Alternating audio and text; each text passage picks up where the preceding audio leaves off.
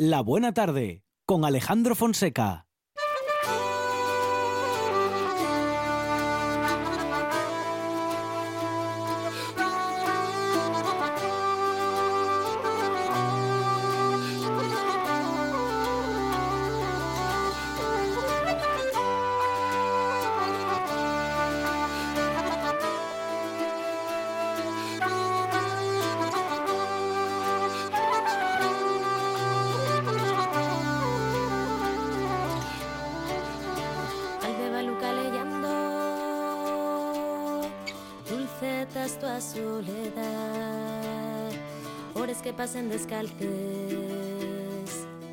Sorrises muertes na ciudad Alborada de algún brano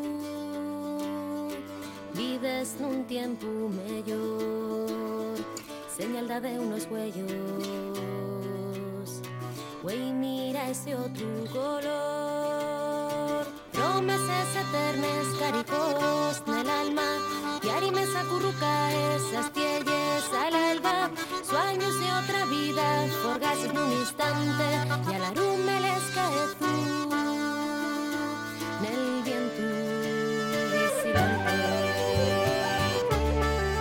Estamos ya en el Mujeres en la Historia, en el que vamos a hablar de Carmen Menéndez Manjón, primera concejala del Ayuntamiento de Gijón. Y es que poca gente sabe a día de hoy que 30, a 34 años justamente de su muerte, que la primera concejala del género femenino que tuvo el Ayuntamiento de Gijón fue una abogada llamada Carmina Manjón, mujer adelantada a su tiempo y autora de un eslogan puramente playo que se internacionalizaría en los años del auge de aquel turismo de sol y playa que atrajo a la España de los años 60. El eslogan era Gijón, donde nadie se siente forastero. Una frase pensada por Carmen Menéndez Manjón. Arancha Margolles, ¿qué tal? Buenas tardes. Buenas tardes. Bueno, la primera mm, concejala, bueno, perdón, la primera... Bien digo, eh, sí, concejala, Sí, la concejala del primera concejala Ayuntamiento de. Gijón eh, y que además también fue la primera abogada, Arancha. Fue una de las primeras, porque se licencia, yo creo que si no en el mismo año, pues un año antes o un año después, de Alicia Salcedo, que es conocida, ella sí que tiene más fama de ser la primera abogada de Asturias, porque Carmina Manjón, a pesar de que estudia efectivamente la, la abogacía, no llega a ejercer durante mucho tiempo. Y bueno, ella sí que sabemos que en los años 40, y esto es algo absolutamente extraordinario para una mujer, tiene una oficina, una oficina en la cual no se dedica a labores de abogacía tal cual, pero sí, bueno, a labores de pasantía en, eh, bueno, pues eh, una oficina propia, que claro, imagínate, encontramos los anuncios en la prensa de 1944 y nos llaman mucho la atención porque no hay ningún otro negocio regentado por mujeres salvo el de Carmina Marjón. Ujú. Eh, hablamos de Carmen Menéndez Manjón, eh, como dices, Carmina Manjón, que bueno, hablamos de los años 60, luego hablamos todavía de años del régimen, eh, luego no fue una concejala democrática, digamos, pero sí que fue la primera mujer en, lo- en lograr llegar a ese cargo y, como dices también, a tener su propio despacho. Sí, es curioso porque mm, muchas veces eh, hacemos una trampa ¿no? histórica, mm, que es mm. asociar únicamente a la democracia pues todos esos avances de la mujer y no tiene nada que ver. Bueno, pues también hubo mujeres de régimen como Carmina Sí. Menéndez Manjón, que además estuvo plenamente convencida de sus ideas, de sus ideas de derechas y de sus ideas, bueno, pues de, de sostén al régimen franquista durante toda su vida, hasta que se muere en 1985. Ella era una mujer que efectivamente había empezado a hacer sus pinitos en política de la mano de bueno pues de, de un partido de, de las juventudes de mm, de Acción Nacional, eh, que sería la futura Acción Popular, el núcleo de la CEDA de Gil Robles, en 1932. Ya la encontramos dando mítines por Gijón. Y bueno, pues a partir de entonces ella emprende una carrera siempre vinculada a la política que la lleva a ser la primera concejala de Gijón a mediados de los años 50 y bueno, pues a hacer grandes cosas por ese Gijón. Eh, bueno, pues eh, po- podemos evidentemente discrepar de las formas no democráticas de las cuales accede Sí, Carmina sí, sí. a, a- a ese, a esa labor, pero desde luego no negar las labores que hace Carmina en, eh, dentro del Ayuntamiento de Gijón, que siempre van vinculadas bueno, pues eso, pues al turismo, a la cultura y que configuran un Gijón que sin ella probablemente no sería como es ahora. ¿Y cómo estarían las eh, cosas por entonces, no? Respecto de, bueno, respecto de la mujer y de sus libertades, que ella, siendo incluso ella franquista, o bueno, en fin, ah, vamos a decir que celebrante del régimen, ella también eh, sufrió, bueno, pues eh, la dureza del propio régimen, al que ella por un lado defendía, pero que mm, por su accionar, por su modo de pensar y de ver las cosas, a la vez se convertía en, bueno, en fin, en, en, en, en enemiga del régimen que ella misma apoyaba. Eh, bueno, quizás no tanto enemiga, pero sí desde luego una mujer un tanto discrepante de ese concepto del régimen, eh, bueno, de que la mujer se tenía que, quedar en casa, ¿no? Ella había estado en, en la guerra, eh, había estado en prisión, evidentemente cuando todavía no habían entrado los, los mal llamados nacionales, ¿no? cuando todavía no habían entrado los suyos en, en Gijón, y eso sí que era algo que se le respetaba mucho en el régimen, el haber sido una mujer presa, que además, bueno, pues su mentor, que era un cura, de, que la mete ¿no? en, Acción Nacional, había sido también fusilado en, 1936, pero ella evidentemente va a ser una mujer incómoda por el mero hecho de serlo también para el propio régimen. De hecho, cuando le hacen una entrevista en 1972, ya jubilada, y se la hace una periodista, ella se pone muy contenta de que sea una periodista del comercio, en este caso, ¿no? la que le hace eh, esa entrevista porque ella tiene muy claro que la mujer tiene la capacidad de bueno pues de ser mm, periodista de ser abogada de ser concejala eh, todo todo lo que lo que ella quiera ser y termina la entrevista y es una forma muy curiosa diciéndole a la periodista que ni a ti ni a mí tenga nadie nada que decirnos. Eh, toda una declaración de intenciones y todo un pensamiento feminista, si se quiere, ¿no? Carmina Manjón había denunciado precisamente, bueno, pues esa, esa postura de la mujer mm, durante el régimen, pero también previamente al régimen, ¿no? Porque evidentemente era una cosa que estaba muy imbricada en la sociedad de cuando ella había sido joven. Eh, ella antes de antes de que llegase incluso la, República, ¿no? Bueno, pues había tenido que luchar también contra esa sociedad. Y de hecho, cuando le preguntan que por qué ella se hace abogada, es cuando ella se da cuenta de que una mujer sin casarse en la España de la época no era nadie, ni tenía bueno, pues una, eh, una postura económica que le permitiera, dice Carmina Manjón, vivir también como a ella le gustaba vivir, evidentemente de una buena familia, pero se, se dio cuenta, llegado, eh, llegado a una edad, que ella por, por, el mero hecho de ser mujer, si no se conseguía casar en la vida, como efectivamente aparentemente nunca se casó, nunca se llega a casar, no iba a tener esa libertad económica y ella quiere tener esa libertad económica. Desde luego es una declaración de intenciones para la época para la época, incluso también para esta. Bueno, muy interesante el planteamiento que hace Arancha respecto de, bueno, de la lucha feminista que incluso mm, no empieza únicamente o no sucede únicamente en tiempos democráticos. Bueno, ni mucho menos. Eh, efectivamente, las reivindicaciones feministas también sucedían, aunque, claro, eran pues mucho más aplastadas, mucho más reprimidas, eh, aún si cabe, ¿no? Aún más si cabe eh, durante épocas no democráticas, pero que esa lucha existía e incluso existía en mujeres, bueno, pues que eran cercanas al régimen, pero que a su a la vez tenían sus ideas, vamos a decir que feministas o cercanas a unas mayores libertades para la mujer. Claro, evidentemente, luego todo tiene matices, ¿no? Evidentemente, porque claro, existe feminismo de derechas, mm, existe feminismo mm. de izquierdas. Evidentemente, Carmina Manjón no se le puede llamar de otra cosa más que eh, pues una feminista, ¿no? Una mujer adelantada a su tiempo que tenía unas ideas muy diferentes a las otras. Sí que es cierto que Carmina Manjón accede al poder de una manera, eh, bueno, pues digamos la menos incómoda para la época y evidentemente desde un puesto de poder social y político por formar parte eh, desde, desde muy joven ¿no? de, la derecha, digamos, si, si, fuera falangista y si fuera hombre, ya diríamos que era una camisa vieja ¿no? de, de, la política. Evidentemente eso favorece que Carmina Manjón pueda acceder a esos puestos en el ayuntamiento, pero sí que lo que vemos, y además parece que es algo que, que ella tampoco discute, ¿no? porque ella tampoco, bueno, pues no le llega, eh, no, no llega a ser tan, tan sumamente discrepante como para eh, criticar eso, sí que la vemos siempre, bueno, pues vinculada al mundo de la cultura, que es un mundo en el que las mujeres, bueno, pues siempre se pueden mover eh, en esta época con un poco más de libertad, porque es un tema que se considera, si no menor, bueno, pues un poco más humano, ¿no? Un poco más humanístico y un poco más propio de la mujer.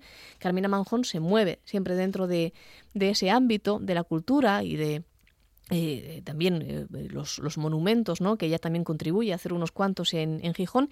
Y luego el, el, mm, principal papel de Carmina Manjón, por lo que es recordada durante toda su vida, uh -huh. es un evento eh, que precisamente tiene como protagonista a otra mujer. Pero claro, siempre mujeres vinculadas a hombres, ¿no? Uh -huh. De momento. Uh -huh. En 1955, cuando viene Amalia Fleming, la, la viuda del doctor Fleming, bueno, pues Carmina es eh, la, la, encargada de recibirla, de ser, digamos, la, la, maestra de ceremonias en todo ese viaje que hace Amalia Fleming a Gijón con motivo del primer monumento erigido en, en el mundo, eh, en eso fuimos pioneros en Gijón, uh -huh. al descubridor de la penicilina. La acompaña Carmina Manjón y digamos que es eso, esa vinculación con otra mujer, la que, bueno, pues el granito de Carmina Manjón como concejala. Evidentemente todavía nos quedaba mucho para, para conseguir, para uh -huh. que una mujer pudiera llegar a ser, bueno, pues concejala de otras áreas eh, más eminentemente masculinas para la época, como puede ser urbanismo, como puede ser economía, uh -huh. las cosas así más de pensar, pero hombre, un paso es y hay que agradecérselo. Claro. Um, bueno, como decías, uh, uh, bueno, eh, ha sido o era gran amante de los monumentos, llegó de su mano justamente ese monumento a, a Fleming, te, tuvo una vida muy intensa y cuando llega al poder en esa concejalía deja la abogacía, pero no por ello deja, vamos a decir que, la, bueno, iba a decir que la actividad política, bueno, uh -huh. la actividad político reivindicativa respecto del feminismo. Uh -huh. Efectivamente, ella nunca tiene un, digamos, un discurso tal cual, pero sí en uh -huh. todo lo que dice, en todo lo que ofrece Carmena Manjón se, se observan ¿no? esos rasgos de feminismo, aunque ella evidentemente, estamos hablando de 1955, 1954, pues no pueda tampoco eh, expresarlo de, de, otra manera. Pero fíjate, aparte de, de lo que es obvio, ¿no? De que una mujer llegue por primera vez a una concejalía en el Ayuntamiento de Gijón y todo eh, lo, feminista que eso conlleva, eh, también eh, Carmina Manjón cuando se jubila, en el momento en que le llega la jubilación, también muestra bueno, pues un modo de vida que es un poco heterodoxo, digamos, en comparación de lo que se espera de una mujer jubilada. Uh -huh, uh -huh. Ella no está casada y es lo que se dedica a hacer, y es lo que le dice a, a, la periodista que la entrevista en 1972, que ella desde que se jubila, bueno, pues sigue con esa pasión por la cultura, por los monumentos, que viaja sola, uh -huh. una mujer que vive sola, que viaja sola, y que digamos que hace su vida, pues como ella le dice a la periodista, ¿no? Sin que nadie le tenga eh, que decir nada. Recordemos que estamos es 1972, estamos en una época en la cual esto nos puede parecer muy obvio y Carmina Manjón nos puede parecer pues una mujer más del montón, incluso uh -huh, uh -huh. hasta un, eh, dentro del mundo del feminismo, bueno, pues muy conservadora. Eh, y efectivamente era conservadora en todo, pero desde luego una mujer feminista también, porque recordemos que en 1972, el año en el que Carmina Manjón estaba viajando sola y haciendo de su capa un sayo, uh -huh. era un año en el que todavía una mujer no podía sacarse por su cuenta propia una cuenta bancaria en el banco sin el consentimiento de su padre, de su hermano o de su marido. Es decir, estábamos todavía así en aquella España de la cual no pasaron tantos tiempos y, y bueno, pues Carmina Manjón, desde luego, sí que era una mujer que se salía de, de, esa norma. Uh -huh. Bueno, uh, una mujer de la que estamos hablando con Arancha Margolles y de la que vamos a seguir hablando, Arancha. Uh, una historia, la de Carmina, en fin, muy interesante de, en la que si pensamos en feminismo, mm, digo de, desde fuera, desde uh -huh. los que no conocemos en profundidad la vida de mujeres eh, feministas, no iríamos especialmente a la vida de Carmina uh -huh. eh, Manjón, bueno, pues eh, pensando en una mujer cercana al régimen, no vamos a buscar justamente en un personaje como este, o no buscaríamos en principio en un personaje como este, una historia que tuviera que ver uh -huh. con el feminismo, pero bueno, no. Pero la hay. Pero la hay, la hay. Claro, la, sí, hay. Sí, sí, la hay, evidentemente, y es una cosa que está. Sí que está muy estudiada, uh -huh. pero digamos que está poco valorada, eh, incluso desde un punto de vista objetivo, un punto de vista neutral. Uh -huh. Realmente estamos hablando de una época en la que la adaptación, evidentemente, había había lucha política y había una, eh, pues, pues, una lucha evidente contra, contra el franquismo en todos los ámbitos, también en, también en el feminismo, pero sobre todo en el mundo político también. Uh -huh. Pero claro, eh, había mucha gente que bien no tenía esas ideas eh, de, de, lucha contra el régimen o que bien tampoco podía tenerlas, ¿no? Y así como, por ejemplo, en los años 40 la División Azul, bueno, pues fue una manera, evidentemente, dentro, enmarcada dentro del propio régimen, de que mucha gente, bueno, pues saliera a ver mundo, o que mucha gente eh, que no tenía ningún tipo de futuro eh, se labrase un futuro dentro de esa división azul, uh -huh. independientemente de, por supuesto, de lo que opinemos políticamente, ¿no? De, de esa acción de la división azul, bueno, pues también eh, ciertas actividades femeninas dentro del propio franquismo se podían considerar, bueno, pues en cierto punto subversivas sin serlo. Eh, es decir, el, tema de, de, la, de la acción nacional, de las mujeres de acción nacional, no, pues eran, digamos, las feministas dentro del franquismo. Y eso, pues ya te digo, pues con todos los matices que luego le queramos aplicar a, a ese término, pero desde luego son mujeres que vivieron como quisieron un poco. Ya digo, evidentemente lo tenía más fácil que una mujer que no viniera de una familia rica. Carmina Manjón venía de una familia burguesa, eh, muy, muy adinerada en Gijón, que le permite estudiar y que, claro, pues evidentemente lo tiene más fácil que otras mujeres, pero bueno, también había que hacerlo, ¿no? Porque ella, lo que dice en esta entrevista era que cuando ella era joven, bueno, pues lo que recuerda era que el pensamiento único de una mujer, eh, de una mujer de derechas, eh, quizás de, las de izquierdas, pues, pues un poco menos, pero también estaba muy implicado en esa sociedad, ¿no? Pero desde luego, en el ámbito en el que ella se movía, el único pensamiento de una mujer a partir de los 12 años era encontrar un marido con el que casarse. Y ella, bueno, pues se va a negar por la razón que sea a eso y, va a decidir hacer su vida eh, como, como ella quiere, ¿no? Evidentemente es algo que hay que recordar porque también yo creo que anima eh, Carmín Manjón desde ese puesto de preeminencia social, desde luego hay, hay, una época en la que es la más importante, la, mujer más importante ¿no? de, de, la sociedad, del Gijón de la época, pues yo creo que también pudo haber animado a muchas mujeres a, bueno, pues a acercarse a todo ese mundo, tanto de la política como de, de, la cultura. Fue una de las potenciadoras, por cierto, de, el, monumento por excelencia de Gijón de aquellos años, que es la madre del emigrante, la, popularmente conocida como la Yoca del Rinconín, eh, y, que, y que Carmina Va a ser una de las que precisamente potencie que sea una madre, ¿no? que sea una mujer, porque las mujeres son las que mejor simbolizan eh, pues, eh, esa, esa inmigración, ese, ese partir de los asturianos a, América. Evidentemente, hombre, con que haya convencido a una sola mujer de que tenía que ser un poco más libre de lo que decían los estándares, los cánones de la época, yo creo que ya basta como para hacerle un recuerdo que muy poco recuerdo a Carmina Monjón, la verdad. Ahí ella muere en 1985 a los 78 años, mm, recibe sí, pues cierto tratamiento la prensa gijonesa, pero a partir de ahí nadie más se acuerda de, Carmina Manjón, ¿no? Y de hecho muchas veces se nos deslizan los datos acerca de efectivamente quién fue la primera o una de las primeras abogadas de Asturias junto con Alicia Salcedo, también evidentemente merece el recuerdo, pero también quién fue una de las primeras políticas de Gijón en el poder.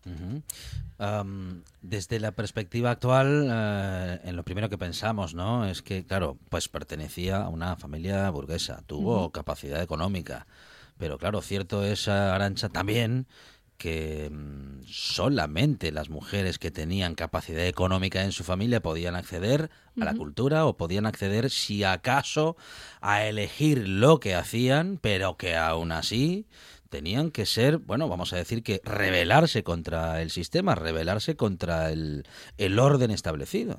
Claro, efectivamente, Carmina Manjón en ese aspecto eh, tuvo suerte eh, de forma familiar porque de forma familiar, bueno, parece ser que venía de una mujer eh, de, una, mujer, perdón, mm. de una mujer venía, pero venía también de, de una familia que siendo burguesa, siendo, bueno, pues ciertamente de derechas, también parece ser que estaba muy vinculada al mundo cultural. Y claro, eso abre unos horizontes, abre eh, un diferente mundo, de unas visiones diferentes acerca del mundo, que incluso dentro del ámbito más conservador al que pertenecía Carmina Manjón, bueno, pues abre, abre ciertas visiones, ¿no? Ella dice que, por ejemplo, una de sus aficiones principales desde que es pequeña, desde que es niña, es el teatro, porque parece ser que su padre, eh, que era dueño de un, de un establecimiento muy importante, que generaba mucho dinero en Gijón, el pasaje se llamaba, y además también nieta por parte de madre de varios terratenientes, ¿no? Ella era, era descendiente de terratenientes de Colunga, de terratenientes de Carabia, es decir, eh, no hay ninguna duda de que su familia eran potentados económicos, pero también eran potentados económicos con inquietudes culturales. Y ella desde niña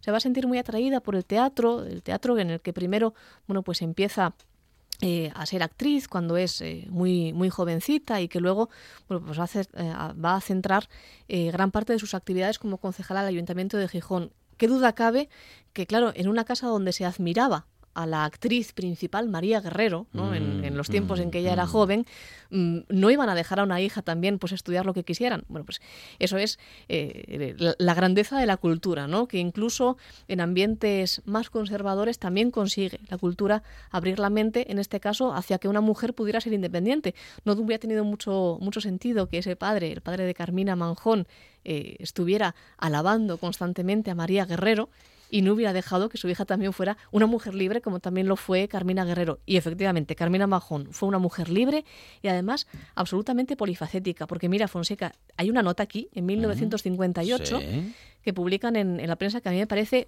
muy curiosa acerca de, de esa de, de esa multitud de, de facetas que tenía Carmina Manjón y sobre todo también de cómo era respetada eh, por, por parte eh, de, los, de, de las propias personalidades del régimen, de los propios varones del régimen, cosa que es una cosa pues que nos llama bastante la atención. Entonces, eh, este, este corte te lo leo literalmente. Sí. Dice, esta mujer, Carmina Manjón, tiene una rara habilidad para aparecer al frente de los más complejos asuntos y llevarlos luego a un éxito seguro. Uno la vio colaborando con los Reyes Magos en la compra de juguetes, discutiendo el remozamiento de la casa de socorro. Esto es importante porque Mm. se sale un poco ¿no? de ese papel más cultural, más femenino. Charlando con un loco en el manicomio provincial, estudiando el presupuesto de obras municipales, otra vez que Carmina Manjón se sale de ese papel femenino, montando tómbolas, defendiendo presos, uno la vio hasta en el cine, cosa la más rara de todas, porque no se sabe de qué extraño lugar saca tiempo para tantas actividades.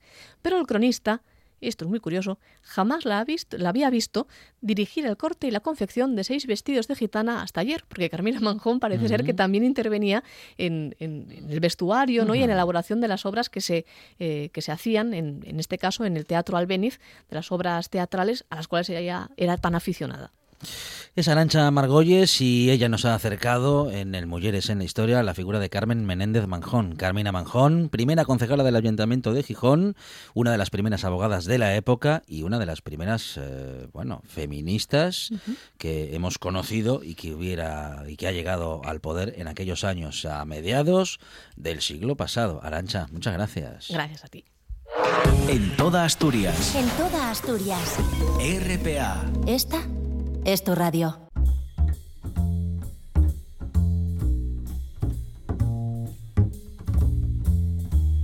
Coffee time.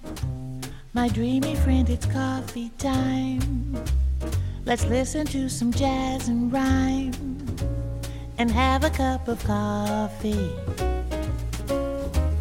Let me show a little coffee house I know where all the new bohemians go to have a cup of coffee. Greeting time. Y hoy visita el estudio de la Buena Tarde un amigo del programa que se ha pasado por aquí con Fidalgo en más de una ocasión, ofreciendo productos dignos del mejor de los llambiones. Siempre es un placer muy dulce charlar con Toño Argüelles. Toño, ¿qué tal? Buenas tardes. Buenas tardes, muchísimas gracias por la invitación otra vez. Bueno, maestro confitero um, que todo lo que hace lo hace muy bien, de manera exquisita, con buen producto. Cada vez que vamos a, a tu casa, Toño, bueno, en fin, no sabemos con qué quedarnos, porque nos gusta incluso aquello que no nos entusiasma demasiado en otro sitio. Eh, yo qué sé, en mi caso, por ejemplo, mm, alguna combinación con, con uvas pasas, por ejemplo, que la uva pasa a mí no es una cosa que me entusiasme demasiado, pues no lo sé si será por la combinación que haces o por, por en fin, por, por el producto que en general tienes, tanto en las uvas pasas como en el resto ¿no? de ingredientes, que, que, que hace que todo esté en su punto, en su justa medida, bueno, en fin.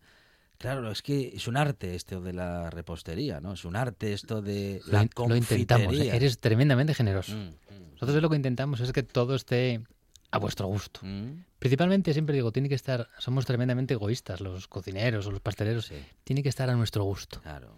Y cuando ya está a tu gusto, cuando dices, Mm. ahora vamos a ver si esto ya le gusta al cliente. Bueno, hombre, pero es que la experiencia también, digo, la experiencia palatina, un paladar que está ya muy educado, muy trabajado, hace que, que estéis a un nivel de, de- de- de, vamos, de percibir niveles de grasa, niveles de azúcar, eh, en fin, descompensaciones de alguno de esos sabores. eh, lo agridulce. Tenéis un paladar con una combinada ahí con una nariz que, en fin, que, que, que- que es- aventajada. Tenemos, yo no digo aventajado, digo trabajado. Porque al final te Claro. pasas la vida. Yo hace, no sé, un par de años me di cuenta, llevo ya casi, no sé si son 21 o 22 años de oficio, a pesar de esta juventud Mm, que, que derrocho por todos los poros. sí.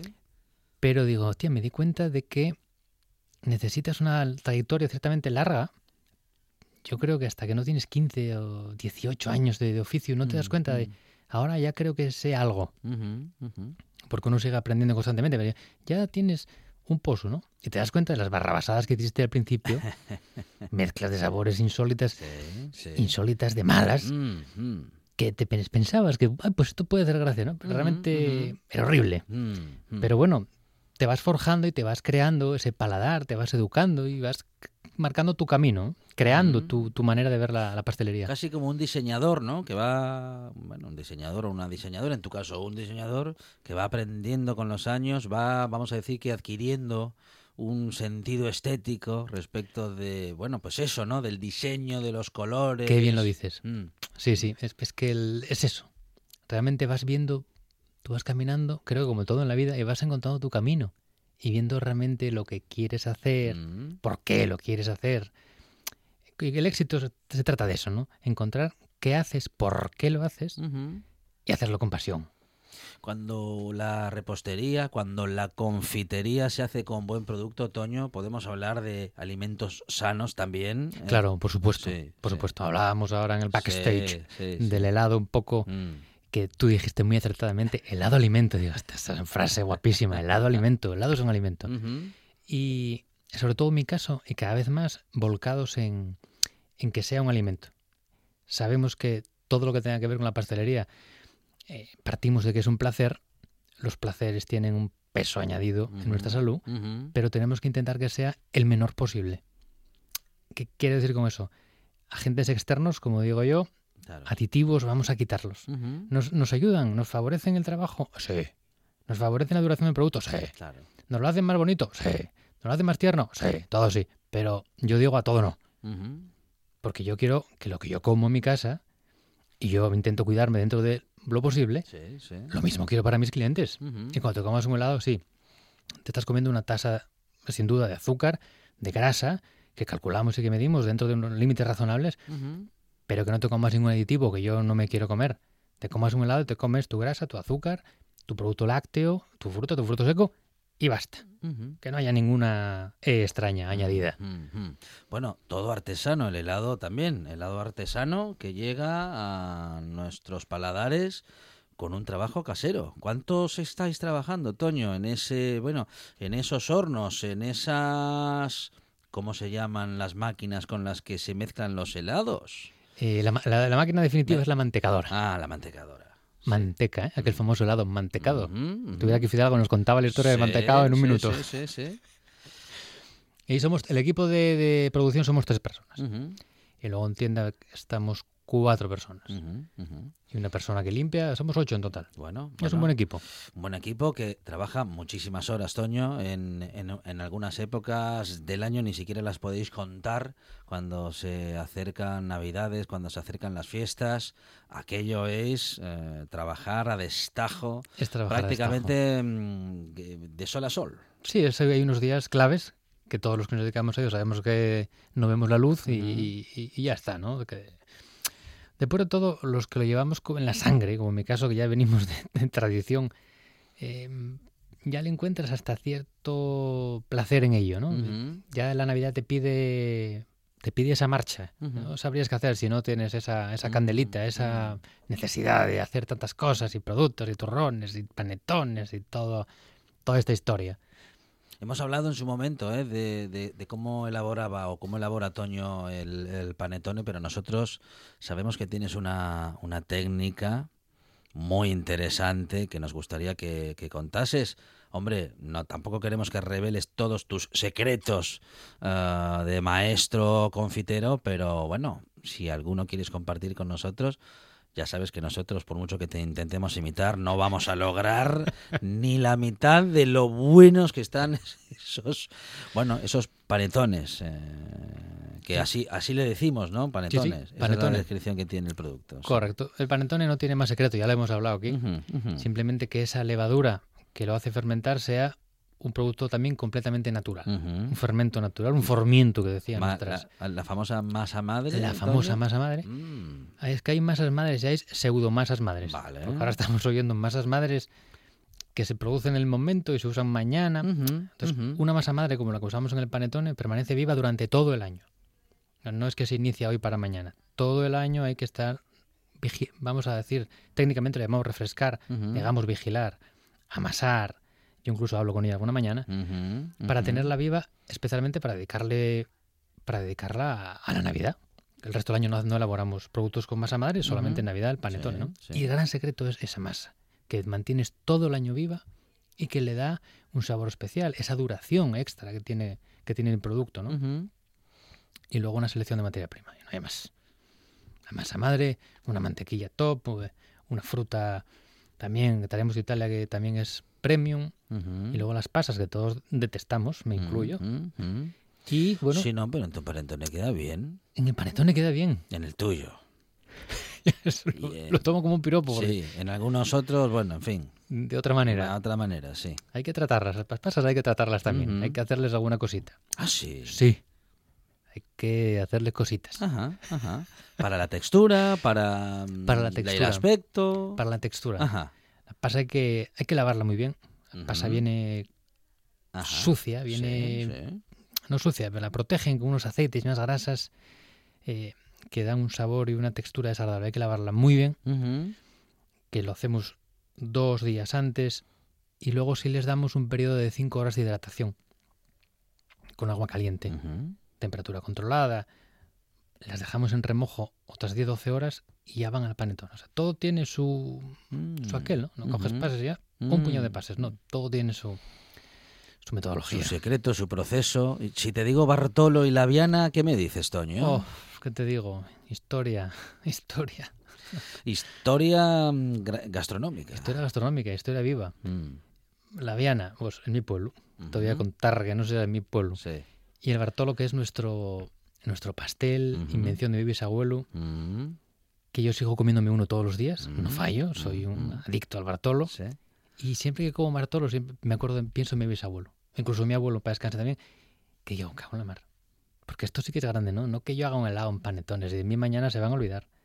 Pero es que seguimos comiendo 100 años después Mm, Bartolos, ujú, ujú. que los inventó un paisano allí, en la Viana, con un poco de manteca, un poco de almendra, a su manera, ¿no? Sin conocimientos de nada, prácticamente. Y perdura, y encima lo hacen en muchísimos sitios. Digo, eso sí que es grande. Mm. Y no lo que hacemos nosotros. Tiene el dulce esa, mm, esa habilidad de emocionarnos, de- de- de- de despertarnos en el paladar los recuerdos y pues como acabas de decir, cada vez que te comes un bocado de una o de otra delicatessen, em, bueno, pues de las dulces que venimos comiendo desde niños y Claro. tal, nos, ese, ese- lo dulce nos lleva años atrás. Yo creo que sí. Yo es que estoy pensando en Bartolo y se Mm. me están poniendo los pelos de punta. Mm. porque me están viniendo como recuerdos, ¿no? Y creo que hay mucha gente que, que le pasa eso, también con comida salada, ¿eh? Pero es una manera de, de transmitir cierta emoción, que hay gente con la que no conectas, gente con la que sí.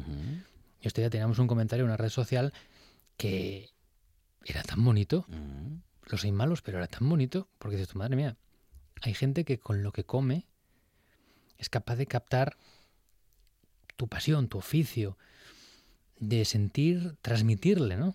Entonces no llegamos a, a transmitir lo que transmite una canción, pero de una otra manera, por el estómago, por las papilas gustativas, también podemos llegar a causar ciertas emociones. Mm. Es muy bonito y me siento afortunado de poder Claro. jugar esa, esa baza. ¿eh? Hombre, yo creo que sí, ¿no? Que la- la- lo gastronómico también nos emociona. No solamente nos divierte, nos gusta y nos hace pasar un buen rato, que, que ya Que es en sí mismo una buena experiencia y una emoción, Claro. o muchas emociones, ¿no?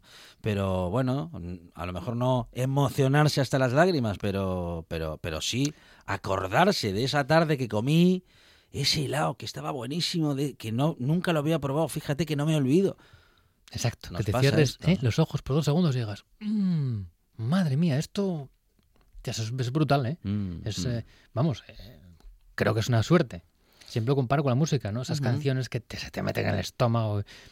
No llegamos a eso, pero podemos dejar ahí un- una amiguita en tu, en tu mente. ¿Qué maestros tuvo Toño? Eh, bueno, en la vida y en el oficio. En la vida y en el oficio. Bien, son dos buenas apreciaciones. Eh, el oficio, la base la aprendí de mis padres, de mi padre y de mi madre. Luego sí viajé mucho a Barcelona, donde tuve la suerte de, de aprender de lo más grande de la época, ¿no? De Balaguer, de Mampel, Frederic Bo. Y luego respecto al panetone, ahí así di el salto a Italia. Ujú. Y ahí mi maestro y, y- y gurú, eh, Rolando Morandín, eh, sobre todo eh, me marcó porque aparte de- de- del, del pastelero, del, del chef, lo, lo grandísima persona que era. Que eso sí que te llega, te vas dando cuenta en la vida que al final el ser persona, la valía, ¿no? Supera Ujú. muchas veces las habilidades técnicas que podamos tener.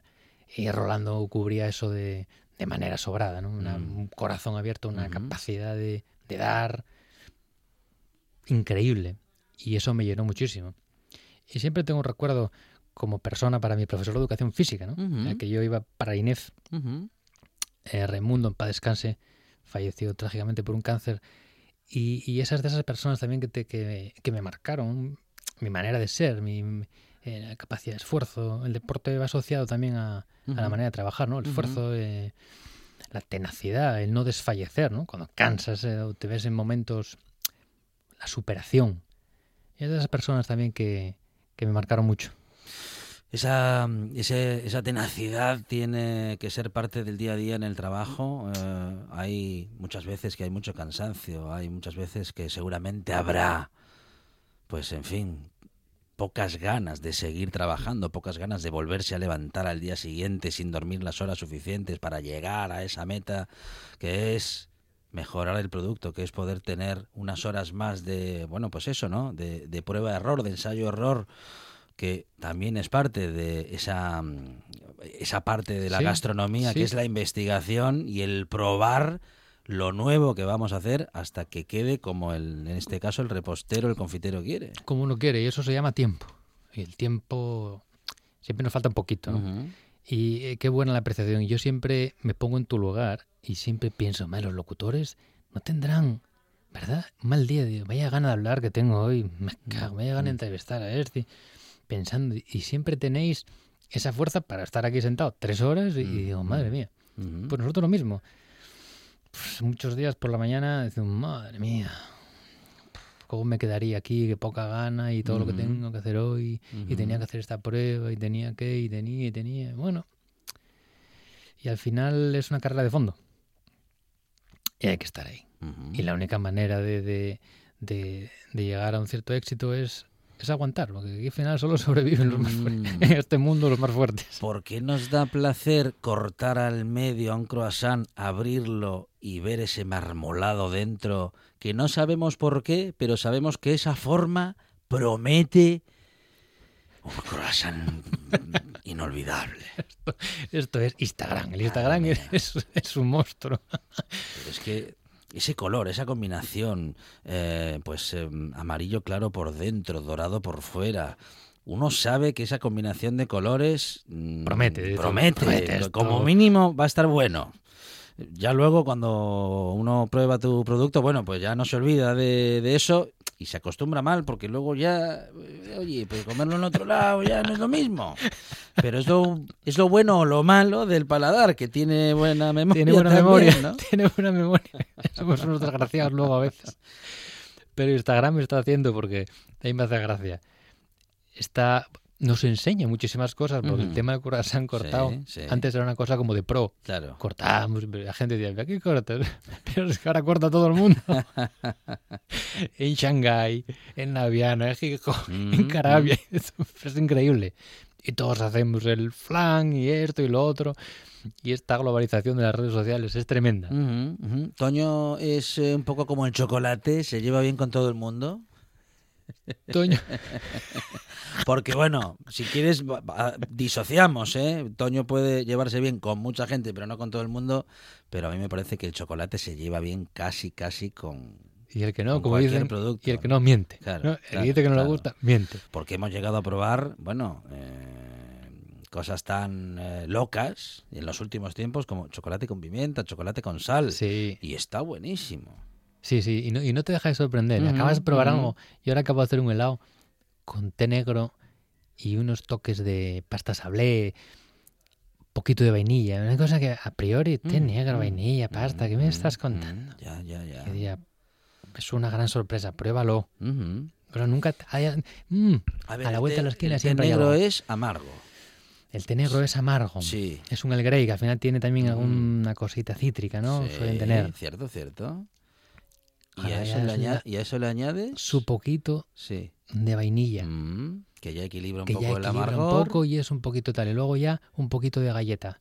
De galleta sable bien tostada. Bien. Muy bien tostada. para darle esa textura. para darle un poco de mordida. Mm. Y le aporta mm, otro sabor. Es un poco raro, pero el amargor ese con ese dulce ujú. hacen un matrimonio que bailan el vals, pero de maravilla. Y esas, mm, bueno, esas creaciones vienen justamente por ese desarrollo creativo de todos estos años, de, bueno, de más o menos poder imaginar, digo más o menos porque que tampoco hay una ciencia no, exacta, no hay ¿no? ciencia. pero sí que te da una idea muy cabal de qué sabores combinar y hasta qué punto añadir, eh, vamos a decir que la antítesis de ese otro sabor, ¿no? Si voy a tener amargor, voy a añadir algo de dulzor para que quede equilibrado, pero en fin, las no hay, proporciones. No hay fórmula exacta, pero Claro. sí te da la experiencia, alguna arma Con la que poder navegar en esas situaciones. Otra vez te metes la pata hasta atrás, ¿eh? Mm. Piensas que esto con aguacate y lo otro va a ser maravilloso y sale un churro.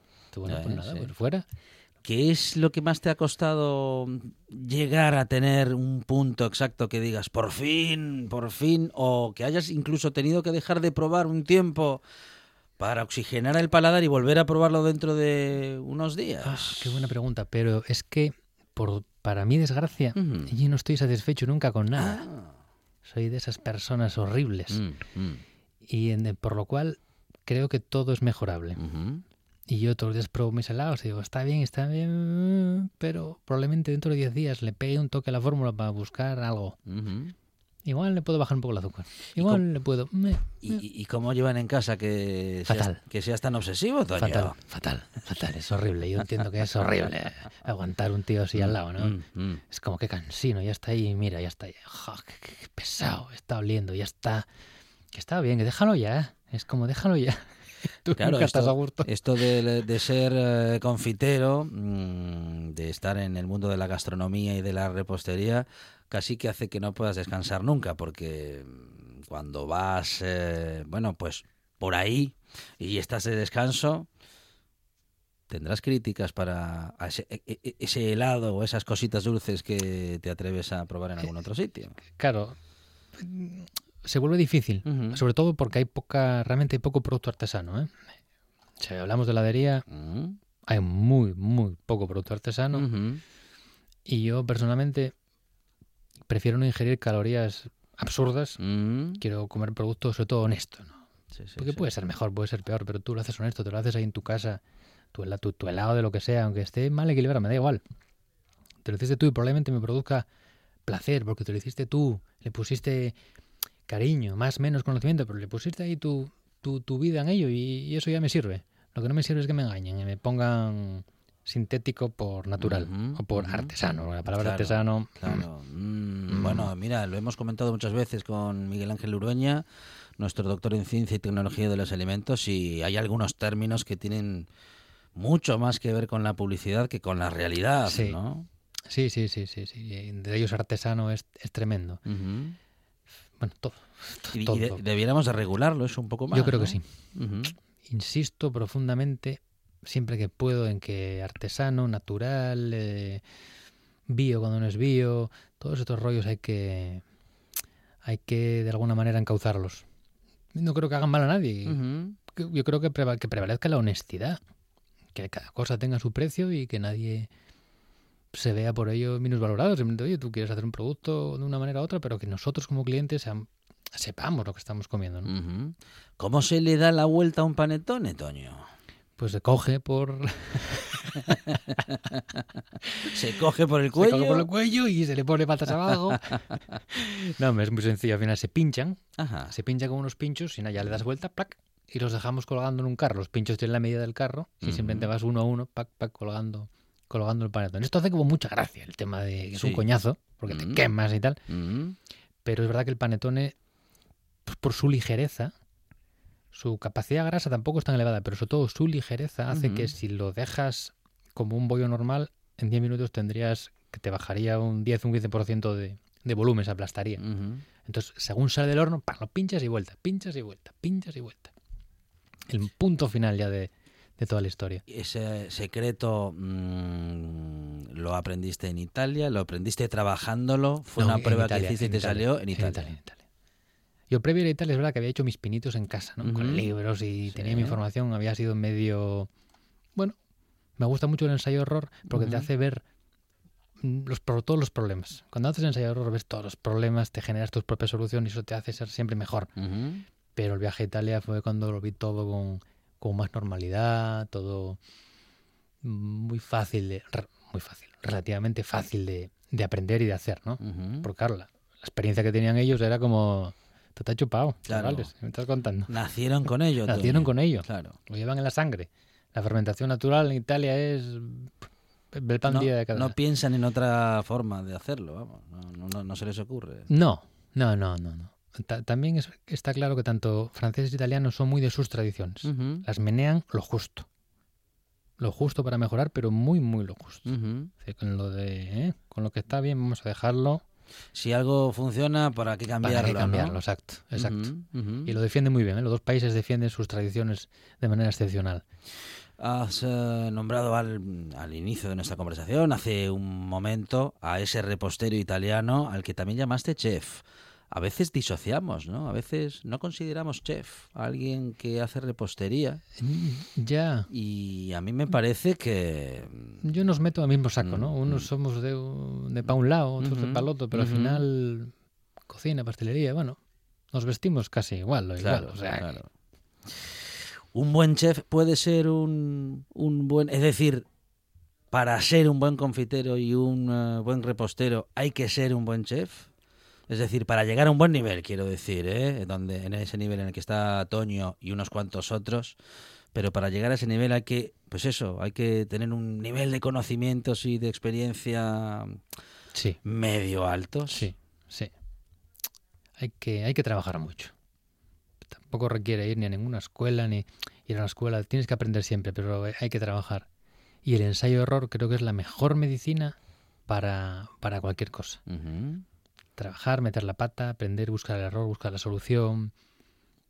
Y, y la cultura, esa cultura japonesa de, de me levanto todos los días y tengo que intentar hacerlo mejor, es un coñazo.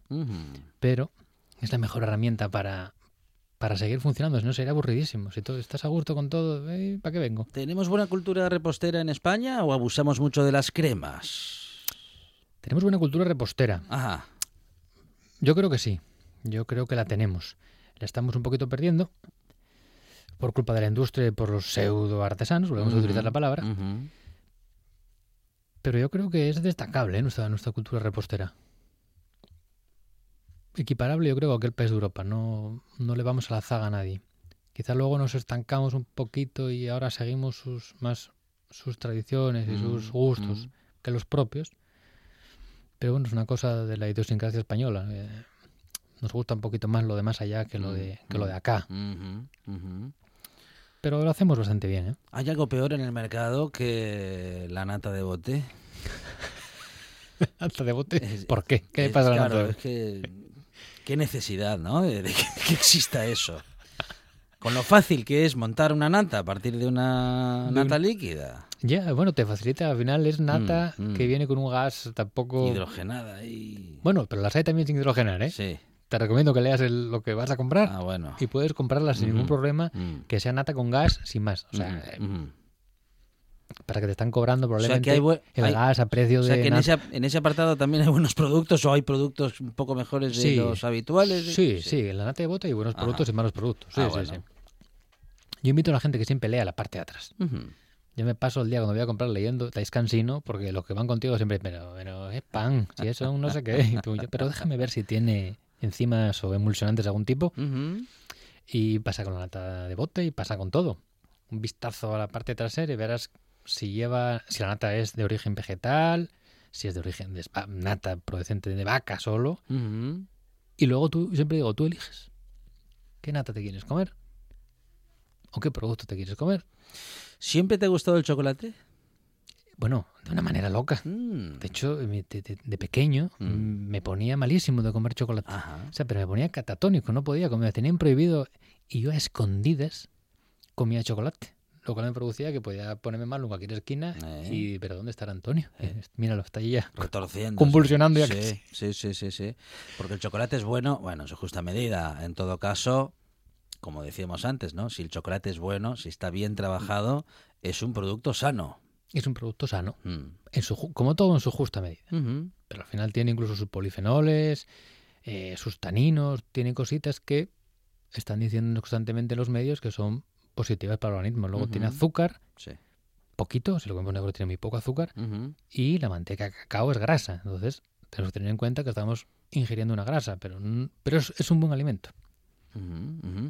¿A Toño cómo le gusta el chocolate? Cuanto más puro mejor, cuanto más proporción de cacao mejor para el paladar de Toño. Me gusta de O todas las set- maneras. o- ah, Pero, pero es verdad, eso que yo creo que en torno a un 70, 60 y pico, 70, 70 y poquito, es donde más podemos sacarle ese, ese flow al chocolate. Sentir todos sus matices, Sentir todos sus demás, porque si matices. no ya amargando, Amargando tanto, tanto. nos ahoga el paladar. ¿no? Sí, estás comiendo amargo. Y Mm, es que comer amargo. Hay mucha gente. Entiendo que ahora la tendencia es como comer a 85, 90. Digo, 90, pero estás comiéndote un zapato. Claro, claro. Y yo quiero comer mi chocolate que me produzca mi placer, mi momento de degustación, de placer, sentir esas notas de regaliz, de vainilla, de lo que sea que esté esa, esa plantación en concreto. Y eso requiere que estés con un poco menos amargor y un poco más bajo de, de cacao, claro. ¿En qué está trabajando Toño en este momento y qué proyectos tiene en mente para próximas temporadas? Ahora estamos volcados en la temporada de helado. Además, eh, hacemos una crema nueva cada semana, lo cual nos requiere. Bueno, esa, el departamento de más D más no puede parar, porque todas las semanas ¿Una sacamos nueva cada semana? un sabor nuevo y rotamos. O sea, una semana uno, otra semana otro, vamos cambiando, ¿no? Esto nos da al cliente, yo creo que lo agradece. Le da ese juego. ¿Qué, la semana que viene, ¿qué vas a hacer? ¿Qué- ¿Vas a volver a hacer aquel del año pasado? ¿Vas a tal? Hemos generado ahí una corriente muy positiva y muy bonita. Y a mí me, me permanece, me deja estar activo, ¿no? mentalmente, seguir ahí investigando en el helado, que tiene mucho que investigar. Y próximamente, como os comentaba, la posibilidad de, hacer un a cuatro manos con un compañero de italiano de Carpignani, también dedicado a la, a la Ujú. lievitazione naturale, y que él pueda venir aquí a, a nuestra casa, hacernos aquí elaboraciones. Vamos a intentar hacer un juego con, con, con bollería y heladería. Meter el helado en el desayuno, con curasán, panetone. Y luego yo irme a Italia, a su casa, y hacer este, este intercambio Milano-Gijón. O sea que vais a darnos la idea de cómo introducir el helado en el desayuno. Vamos a intentarlo. Mm, siempre nos trae buenas noticias. Es Toño Argüelles, confitero, pastelero, que en la calle Celestino Junquera de Gijón tiene una casa en la que la felicidad se nos, nos entra por la nariz, por la boca y por todos los sentidos. Toño, muchas gracias, eh, Gracias por, a vosotros, por tu relato y por hacernos la vida más feliz y sobre todo el verano. Gracias. Buena tarde. Nosotros nos despedimos, no sin antes decir que vamos a probar un poquitito del helado que nos trajo Toño y que vamos a celebrar también no solamente esto, sino que también mañana vamos a regresar. ¿eh? No tendremos sabores nuevos, pero sí un nuevo programa en el que vamos a disfrutar una vez más de la tarde. Mañana aquí en RP a partir de las 4 de la tarde. Más buena tarde, más radio.